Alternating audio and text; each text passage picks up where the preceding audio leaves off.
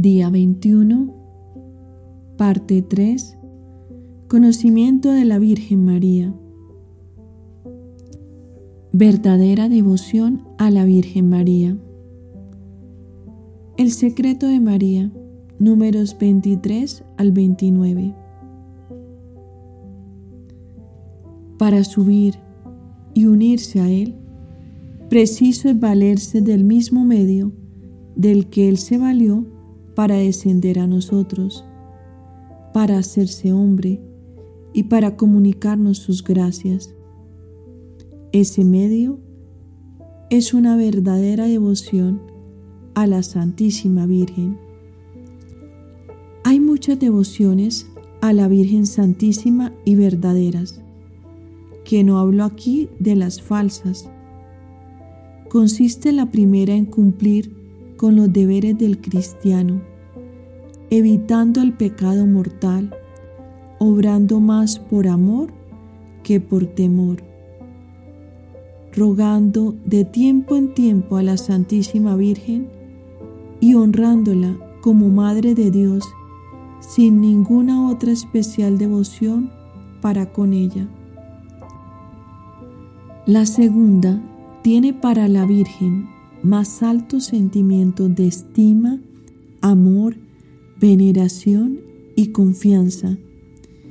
Induce entrar en las cofradías del Santo Rosario y del Escapulario, a rezar la corona o el Santo Rosario, a honrar las imágenes y altares de María, a publicar sus alabanzas, alistarse en sus congregaciones y esta devoción, con tal que nos abstengamos de pecar, buena es, santa y laudable, pero no tan a propósito como la que sigue para apartar a las almas de las criaturas y desprenderlas de sí mismas a fin de unirlas a Jesucristo.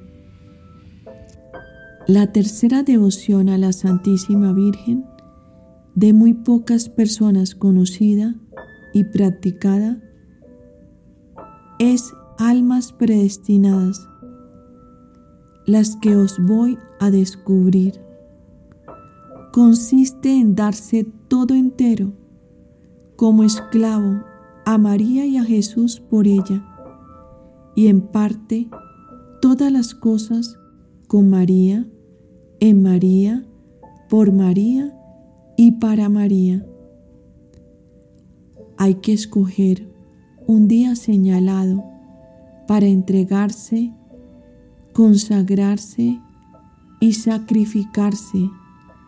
Y esto ha de ser voluntariamente y por amor, sin encogimientos por entero y sin reserva alguna, cuerpo y alma, bienes exteriores y fortuna, como casa, familia, rentas, bienes interiores del alma, a saber, sus méritos, gracias, virtudes y satisfacciones.